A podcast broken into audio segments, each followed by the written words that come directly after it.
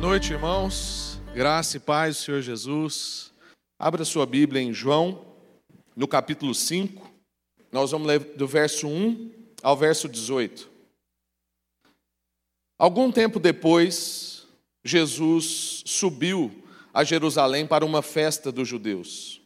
Há em Jerusalém, perto da porta das ovelhas, um tanque, que em aramaico é chamado Betesda, tendo cinco entradas em volta. Ali costumava ficar grande número de pessoas doentes e inválidas, cegos, mancos e paralíticos. Eles esperavam um movimento nas águas.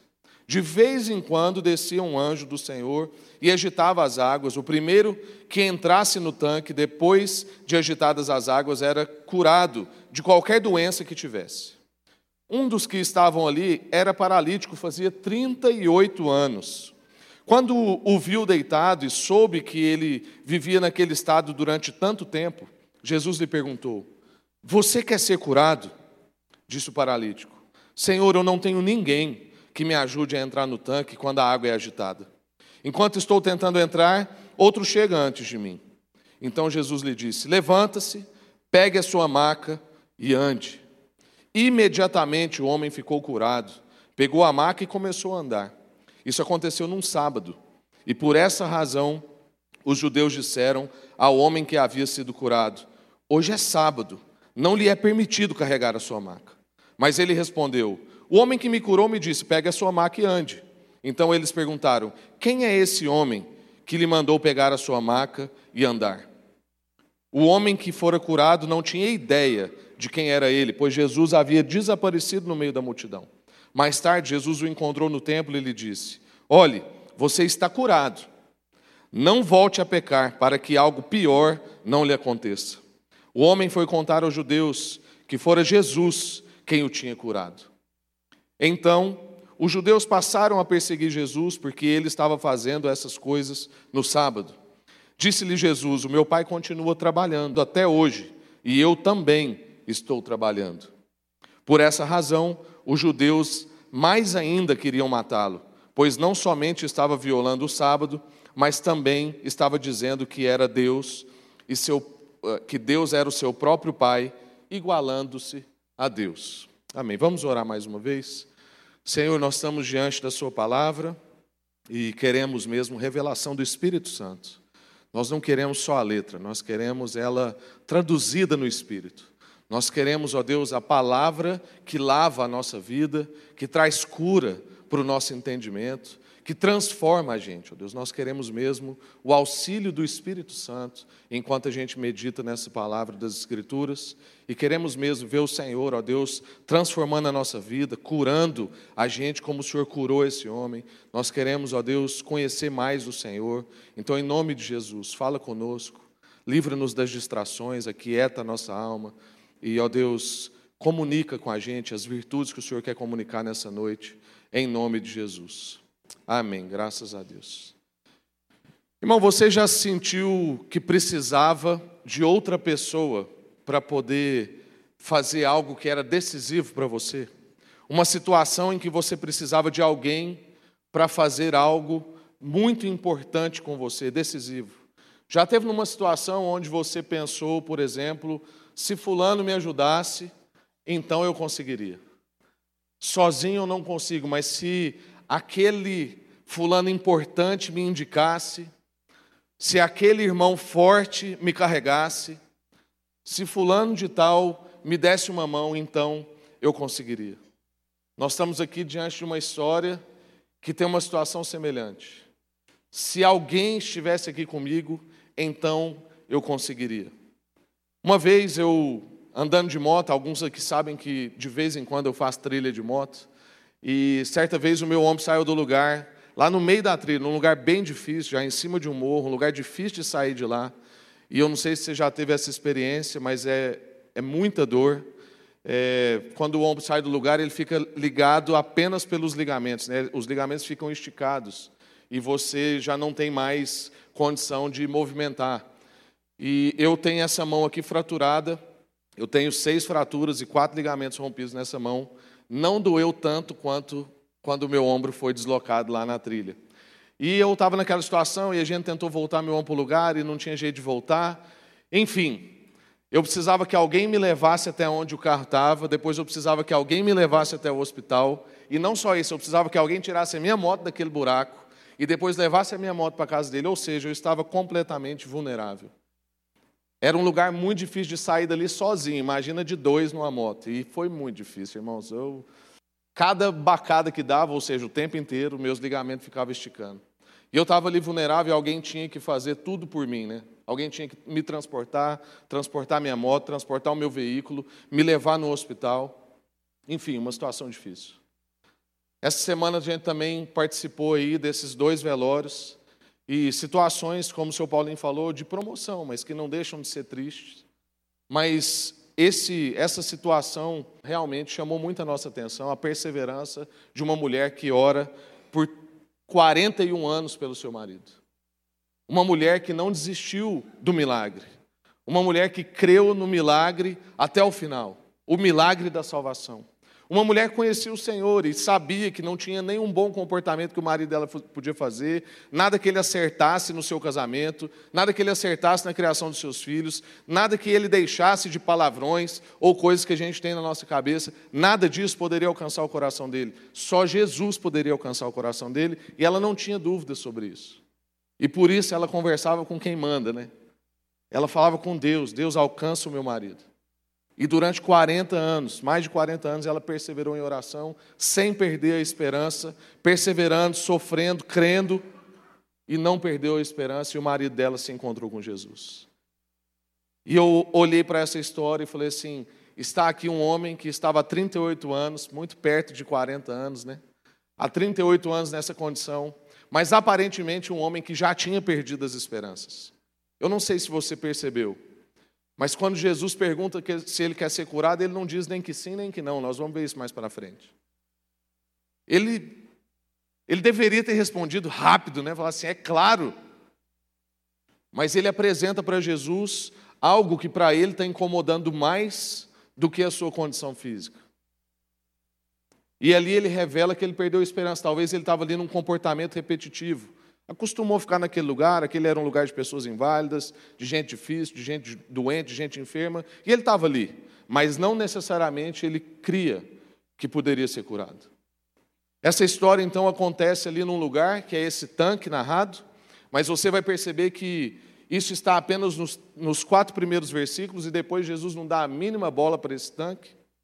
Existe uma curiosidade aqui que é o seguinte: o verso 4, que diz que de vez em quando o anjo vinha, ajudava água e tal, nos melhores manuscritos e nos mais antigos manuscritos, esse texto não está nas Escrituras. Então, essas piscinas existiam, hoje sabe-se que era em torno de cinco piscinas que tinham ali naquele lugar, por isso que fala das cinco entradas. E muito provavelmente aconteciam fenômenos naquelas águas. Não sabe-se se era sobrenatural ou natural, como, por exemplo, a ebulição de uma água porque era uma água termal. O fato é que faz muito sentido o verso 4 não estar nos melhores manuscritos, porque isso não combina muito com o nosso Deus. Um anjo que vem de vez em quando para que uma pessoa só seja curada e a pessoa que é a mais curada, que vai ser curada é a mais esperta, ou a mais rápida, ou a que tem a, o QI, né? Alguém que vai jogar ele lá dentro. Isso não combina muito com o nosso Deus. Então, a questão aqui não é o tanque. A questão aqui não é se a água cura. A questão aqui é que as pessoas, nós estamos aqui diante de uma história de um tempo extremamente religioso. Um tempo onde as pessoas acreditavam em vários deuses, era uma sociedade politeísta.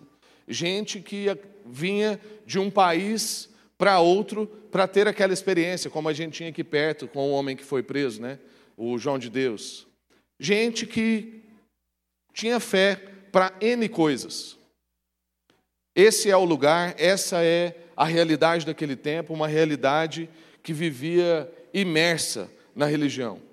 Nesse lugar, então, um homem paralítico está lá, e não só ele, mas um monte de gente quebrada, gente esquecida, gente isolada, um lugar de doenças e de impossibilidades.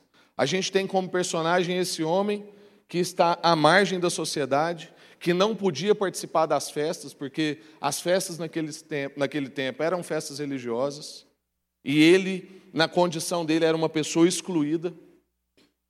não conseguia ir no templo por causa da sua limitação, ou seja, era alguém extremamente dependente, mas que não tinha de quem depender. Ao contrário da minha situação lá na trilha, que estava cheio de amigos e um monte de gente pôde me ajudar, esse homem não tinha ninguém em quem ele poderia confiar, de quem ele poderia depender. Um homem muito sofrido. Pensa em 38 anos de sofrimento, irmãos. 38 anos de sofrimento. Essa é a condição desse homem. Muito provavelmente por isso ele já não tinha esperança. Por isso ele não responde imediatamente, eu quero, como a gente vai ver ali na frente.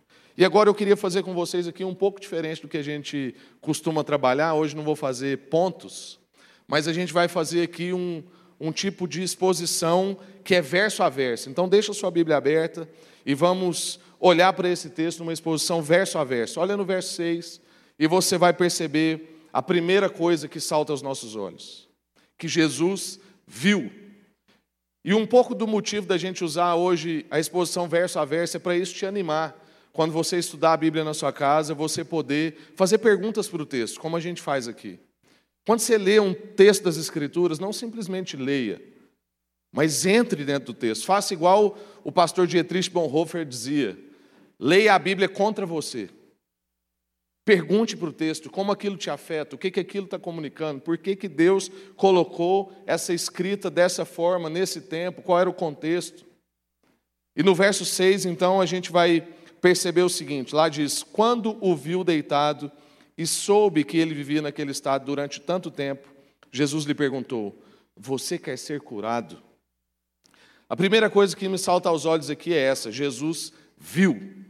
Essa é uma característica de Jesus em todo o seu ministério. Ele vê, ele vê, ele vê, ele percebe, ele para e ele se compadece, ele tem compaixão das pessoas. E num tempo como o que a gente vive, em que está cada um nas suas telas, e a gente tropeça no chão, a gente esbarra nas pessoas, porque a gente não está vendo mais as pessoas. Aqui, a gente recebe aqueles memes no WhatsApp, como hoje eu recebi um pela vigésima vez, aquele da vovó, né, que parece lá. É, estavam com saudade da vovó. Aí tem um monte de gente sentada no sofá olhando no celular e a vovó olhando para eles, tentando entender aquela coisa. No tempo como a gente vive de smartphones e de velocidade, a gente não consegue ver as pessoas, perceber as pessoas. Parar para nós é um sacrifício. O silêncio nos constrange. O nosso culto de quarta-feira aqui a gente abre com um minuto de silêncio. A gente faz a leitura de um salmo e depois a gente faz um minuto de silêncio. Não tem nenhum tecladinho tocando, não tem nada. E a gente percebe às vezes o constrangimento das pessoas, porque a gente lida mal com isso. A gente está agitado, parece que tem alguma coisa dando errado. Já foi numa reunião que está em silêncio e fala assim: Alguma coisa dando errado aqui. Diz que está muito desanimado. A gente é agitado, barulhento, não percebe. Mas Jesus é diferente da gente. Ele vê, ele percebe, ele para, ele tem compaixão. E isso anima a minha vida e tem que animar a sua vida. Porque ele vê, ele para e ele se compadece também na nossa vida. Ele vê a nossa situação. Ele para para nos auxiliar. Ele tem compaixão do nosso momento, do momento que a gente está vivendo. Um dos maiores atos de compaixão com a gente no nosso sofrimento é a cruz de Jesus. No seu sofrimento na cruz, é como se ele dissesse assim: Eu entendo o seu sofrimento. Eu sei o que vocês estão passando. Ele para, ele vê e ele tem compaixão. Ele quer a relação. Jesus não está simplesmente batendo meta. Jesus não está lá virando para os discípulos e fala assim: anota aí, mais uma cura. Anota aí, ó, andei em cima da água hoje. Publica. Tira uma foto aqui, ó, mais um curado. Ou então, quando ele vai expulsar demônio, ele não entrevista o demônio. Qual é o seu nome? De onde você vem? Quem te mandou? Que negócio? Não, Jesus quer a relação. Ele não simplesmente vira para aquele homem e fala assim: seja curado. Jesus é, Jesus é muito crente, irmãos, graças a Deus. Porque se Jesus fosse eu, que não sou tão crente assim, se eu fosse Jesus, com o tanto de poder que ele tinha, eu ia andar assim, ó. E as pessoas iam começar a andar, a gente ia começar a enxergar, e pronto. Esse negócio de parar, irmão, Jesus tinha três anos de ministério. Pensa na correria de Jesus. Três anos para fazer tudo que ele tinha que fazer. Ele para, olha aquele homem, vê a situação dele. E ao invés de presumir e falar assim, já sei o que, que ele quer, vai logo. Não, ele para e pergunta. Ele quer uma relação com aquele homem e quer uma relação com a gente. Deus não quer que a gente lide com ele só na perspectiva do poder. Mas ele quer que a gente relacione com ele na perspectiva do conhecimento da sua vontade. Ele quer que a gente pergunte para ele qual é a sua vontade. E não simplesmente faça assim, Deus, você pode, facilita, abre, faz cair. Não é isso. Deus quer a relação com a nossa vida. Ele para e pergunta. Ele não está lidando somente numa relação de poder. Mas aí a gente chega num ponto aqui que me incomoda muito, não sei se te incomoda. Porque parece que a pergunta de Jesus não tem o menor sentido. Se eu fosse um dos discípulos e eu visse Jesus perguntando para aquele homem assim: Você quer ser curado? Eu possivelmente daria uma gargalhada. Assim, Oi, Jesus, não, ele está não, ele está aqui porque tinha mais nada para fazer. Alguém largou ele aqui e tal. Não é lógico que ele quer ser curado. Não está claro que esse homem quer ser curado. Não é uma insensibilidade da parte de Jesus. Quando eu li, eu fiquei assim, gente, Jesus é muito inusitado. Está ali um homem naquela condição há 38 anos e Jesus pergunta se ele quer ser curado. O que, que tem por trás disso? O que tem, irmãos, é que Jesus vai além. E a gente vai perceber isso agora. Jesus sempre vai mais profundo do que nós conseguimos ver. Lembra quando a gente refletiu aqui sobre Marta e Maria? E nós falamos aqui que não era uma, questão de que Marta estava fazendo a coisa errada. É porque Jesus estava vendo no comportamento externo de Marta um problema interno. Toda aquela agitação na cozinha, na arrumação, e toda aquela indignação com a sua irmã parada, estava revelando uma agitação de alma. Jesus não estava vendo só o comportamento de Marta, ele estava vendo que ela tem a alma inquieta. Uma pessoa que, ainda que esteja tudo pronto, ela não consegue parar. Porque Jesus vai além. Ele percebe mais profundo do que a gente percebe. Verso 7. Disse o paralítico: Senhor, não tenho ninguém que me ajude a entrar no tanque quando a água é agitada. Enquanto estou tentando entrar, outro chega e entra antes de mim. A resposta do homem também é intrigante. Se a pergunta de Jesus é intrigante, a resposta do homem para mim é mais intrigante ainda. Porque ele não diz assim, eu quero, eu quero ser curado. Inclusive, ele não diz nem que sim e nem que não. Ele conta uma história. Ele apresenta os seus argumentos, ele apresenta as suas desculpas, ele apresenta algo e aqui a gente vê a profundidade do olhar de Jesus, porque esse homem apresenta algo que parece doer mais do que a sua condição física. A gente que tem um olhar superficial, que tem um olhar rápido, que não para, que não percebe as pessoas, que não se compadece, a gente olha e fala assim: o problema daquela pessoa é que ele é paralítico. Mas ele revela para nós um problema maior, quando ele responde para Jesus: Eu não tenho ninguém. Jesus pergunta se ele quer ser curado, e ele revela que ele tem uma dor mais profunda do que o seu problema físico. Ele apresenta o seu abandono, a sua solidão, o seu sentimento de injustiça. Ele apresenta as suas doenças emocionais, as suas crises com as pessoas, o seu problema de sofrimento, de abandono. Esse homem então estava paralisado não somente fisicamente, mas ele estava paralisado emocionalmente e espiritualmente. Esse homem tinha enfermidades maiores do que as que nós conseguimos perceber. E para variar, Jesus está conseguindo ir além do óbvio.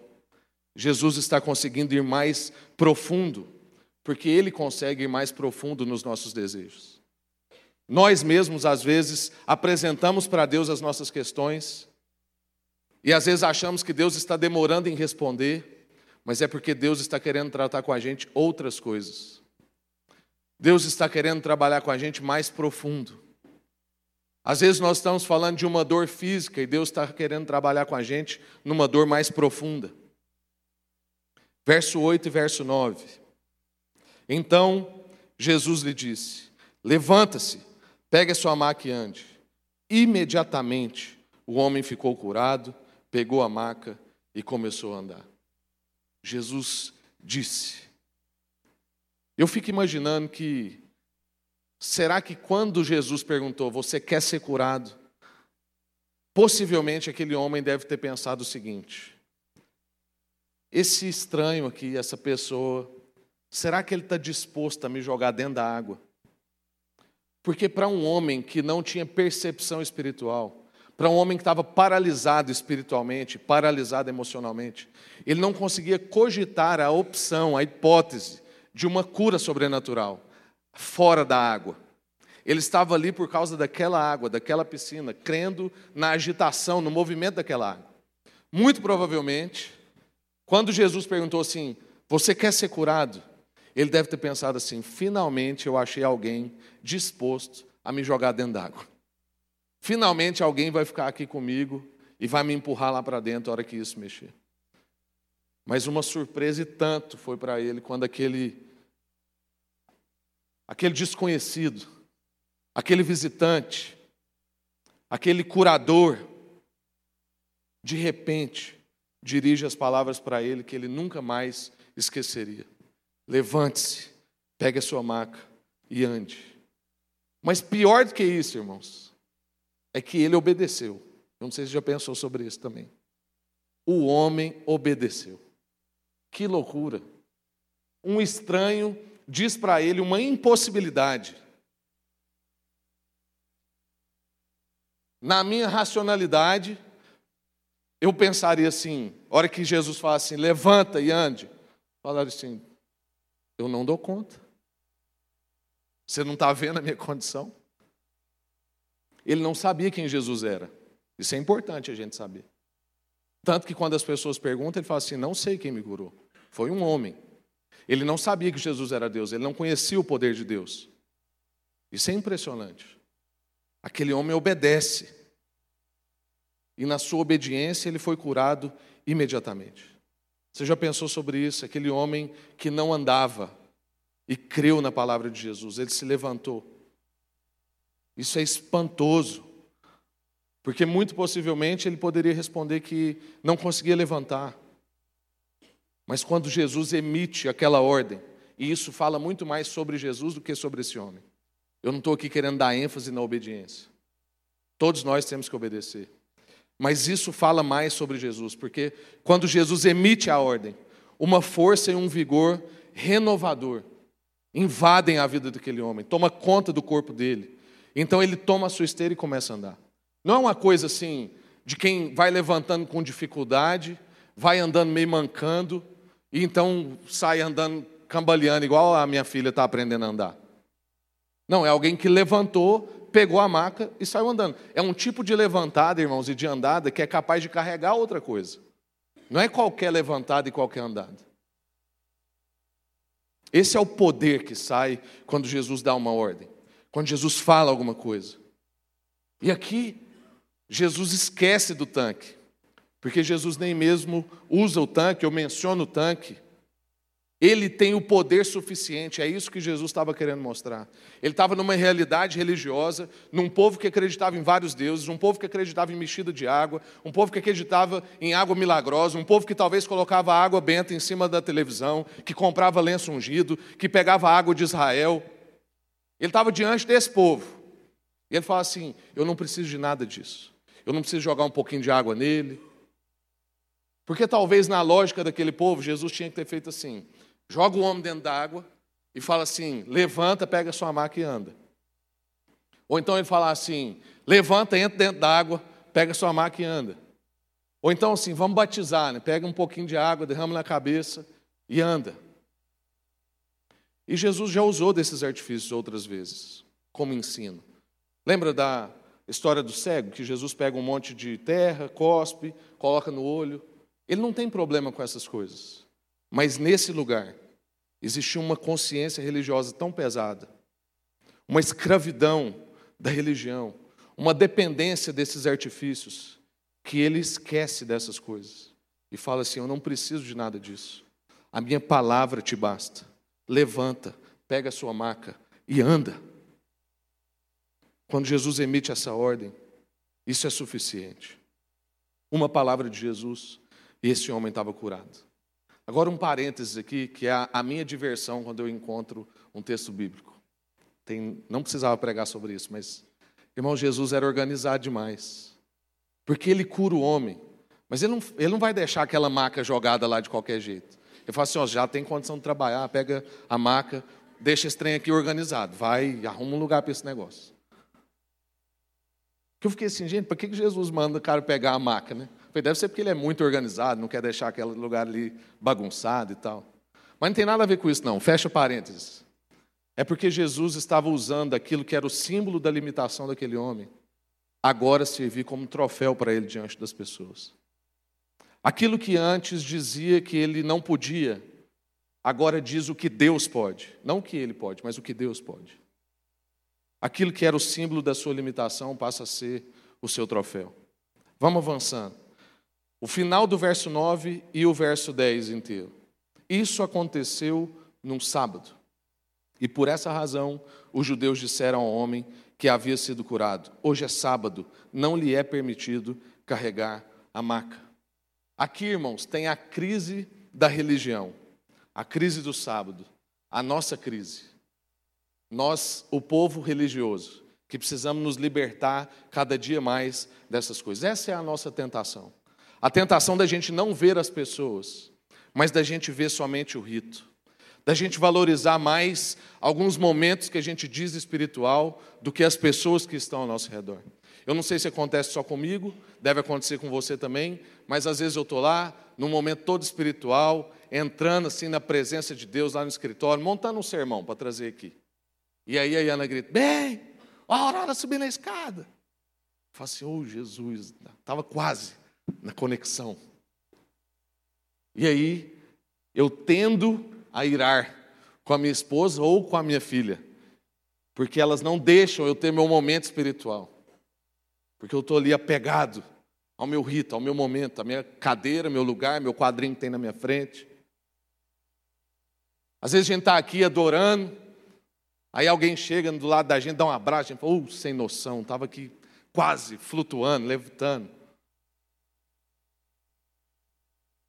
Jesus quer a relação com a gente, como a gente já viu, e aqui a gente vê a crise que a religião provoca em deixar a gente cego para as pessoas e com um olhar mais aguçado para as coisas.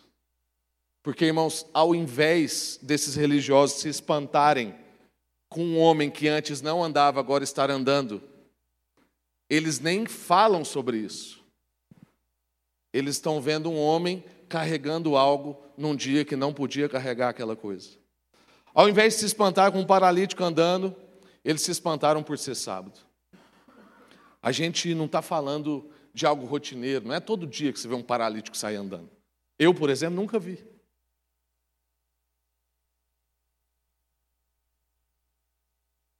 Esses homens estão cegos. Nós estamos falando de um milagre. Nós estamos falando da transcendência invadindo a imanência. Nós estamos falando do sobrenatural invadindo o natural. Nós estamos falando de realidades distintas acontecendo no nosso ambiente. É como se tivesse, como diz no ditado bem contemporâneo, dado pau na Matrix. E o que estava de lá agora está de cá. Mas esses homens não conseguem perceber isso. Para eles, o sábado significava inatividade, mas para Cristo significava trabalho. Trabalho de outras coisas, de trabalhar a espiritualidade, trabalhar a relação com Deus, trabalhar cura na nossa vida, na vida das pessoas. Para eles, o sábado representava sofrimento, mas para Cristo representava descanso. Na visão deles, o homem foi feito para o sábado. O sábado é sagrado, não se mexe nessas coisas. Mas para Jesus, o sábado é que foi feito para o homem. O homem é o propósito de Deus. O homem é o alvo de Deus. E as coisas foram criadas em favor desse homem. Verso 13. O homem que fora curado não tinha ideia de quem ele era, pois Jesus havia desaparecido no meio da multidão. Quem curou você? Essa era a crise do povo. Quem curou você? Na verdade, Depois eu fui perceber o quanto o meu raciocínio já estava influenciado, porque não é isso que os mestres da lei perguntam. Ele pergunta assim: quem te disse, pegue a sua maca e ande? Porque eles não estão nem aí para a cura. Eles não usam a expressão cura. Eles usam a expressão pegue a sua maca e ande. Eles falam assim: quem disse para você fazer isso? É impressionante, eles não, não perguntam quem curou você. Eles não estão interessados nessa recuperação gloriosa. E quanto a Jesus, essa, esse verso fala sobre os religiosos que não conseguem ver o homem, que não conseguem perceber a pessoa, mas também fala muito sobre Jesus. Porque sobre Jesus, ele não está apegado a poder, ele não está apegado em fazer o seu nome, em ter uma reputação. Ele viu a pessoa, ele se compadeceu dela e depois ele sumiu. Ele não falou assim: anota meu nome aí, fala para todo mundo, eu sou o cara. Ele não se apresentou, ele não mostrou suas patentes, ele não mandou publicar, ele não mandou dizer: olha, Fulano fez isso comigo, ele é incrível. Pastor tal orou comigo, ele é incrível. O ministério do fulano de tal, ele é incrível. Não, Jesus não está nem aí para essas coisas. Jesus vê a pessoa, vê o sofrimento dele, e Jesus quer trazer libertação para aquele homem. E por isso Jesus toca no ponto que ele vai tocar agora no verso 14, que ele vai falar com esse homem sobre a verdadeira enfermidade.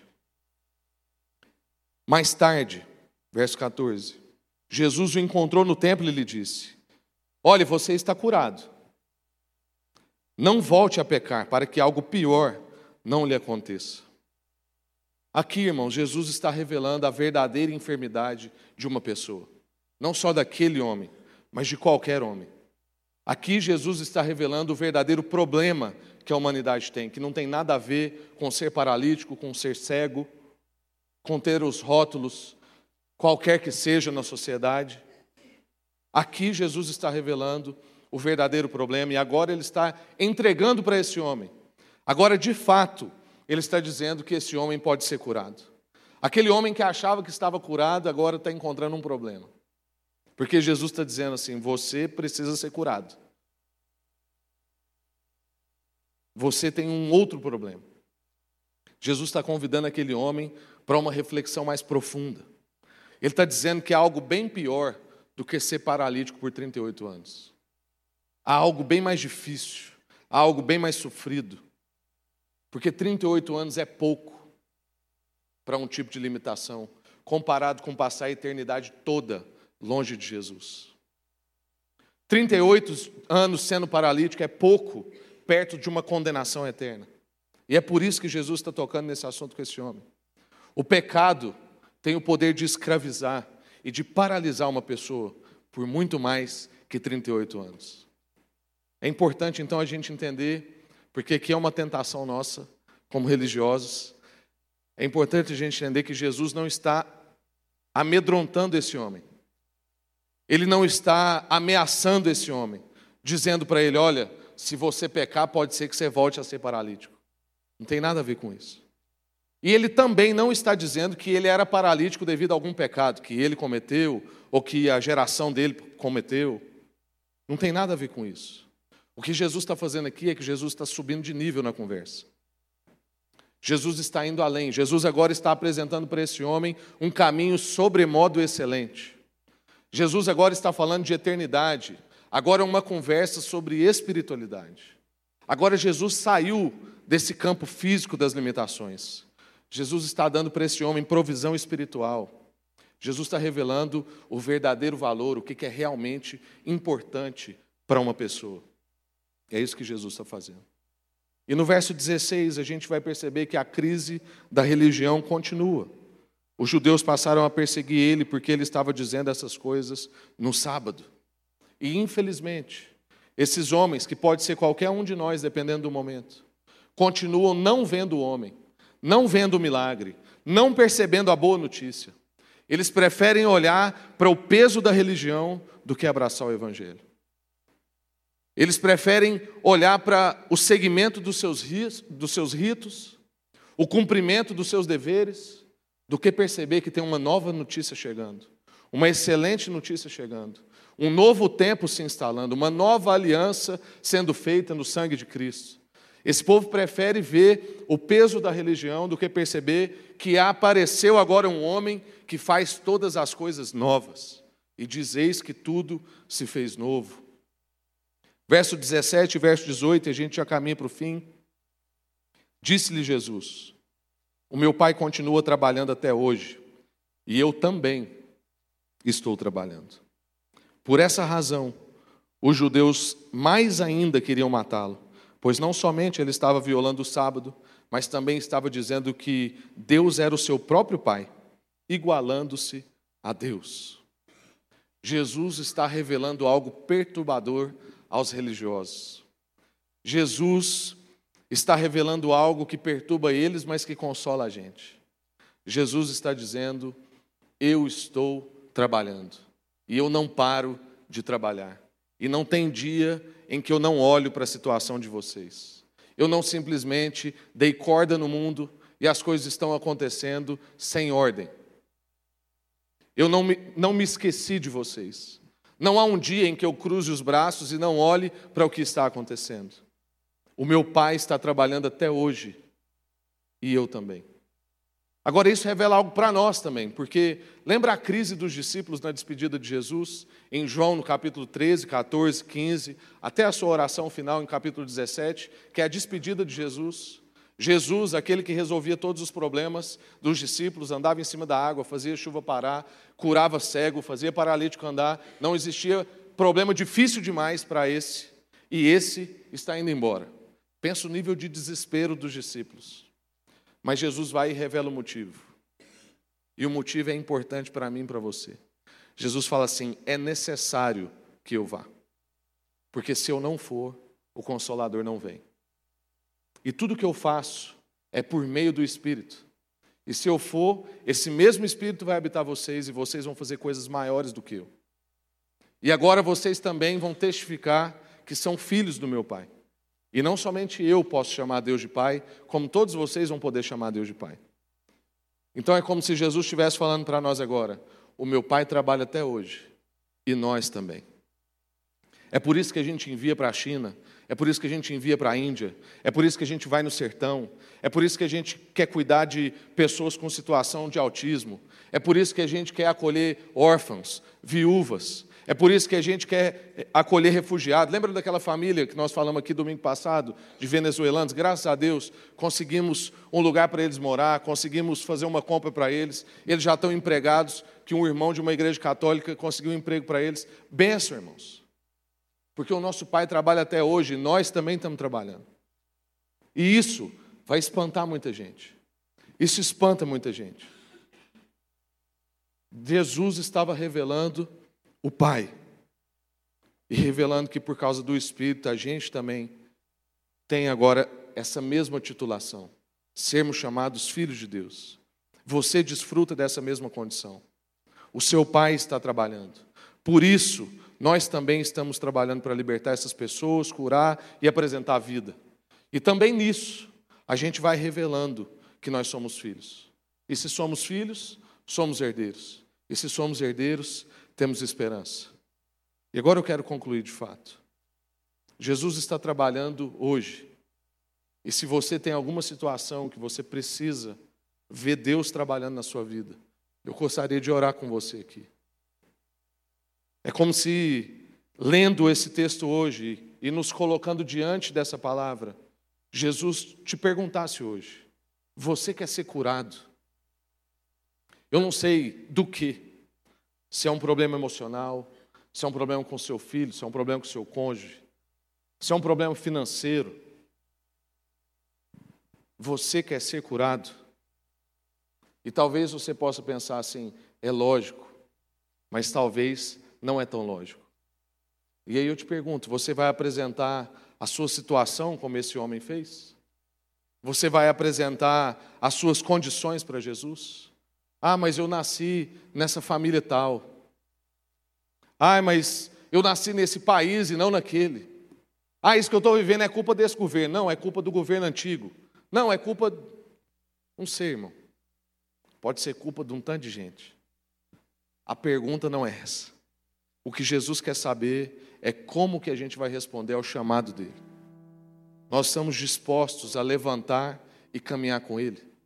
Essa é a grande questão. O que Jesus estava fazendo com aquele homem, e isso é importante para a gente orar agora, é que Jesus estava dizendo para ele que há um problema maior do que a sua paralisia física. Então, o que Jesus está dizendo para você nessa noite é que há um problema maior do que o problema que você está vivendo. É o seu problema de não caminhar com Jesus. É o seu problema de talvez lidar com Jesus só na perspectiva do poder. Como um curandeiro que vem e libera uma situação difícil, afasta alguma coisa mal, vem, aí você deixa uma Bíblia aberta em tal lugar, achando que isso vai fazer algum efeito.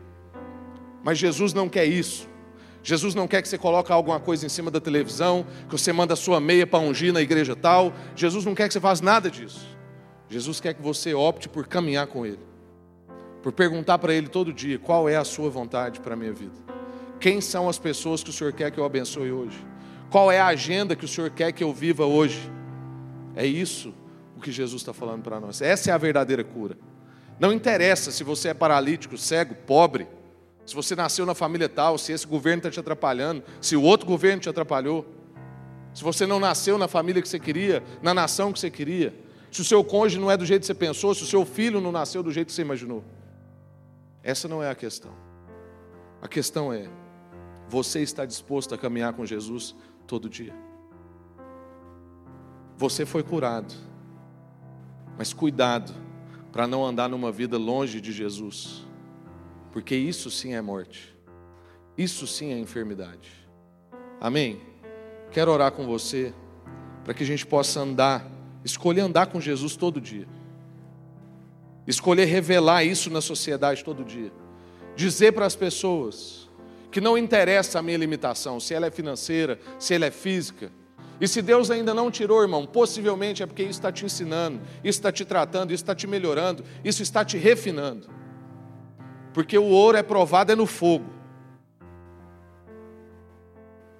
Mas a grande questão é: você está caminhando com Jesus? Todo dia você pergunta qual é a sua vontade?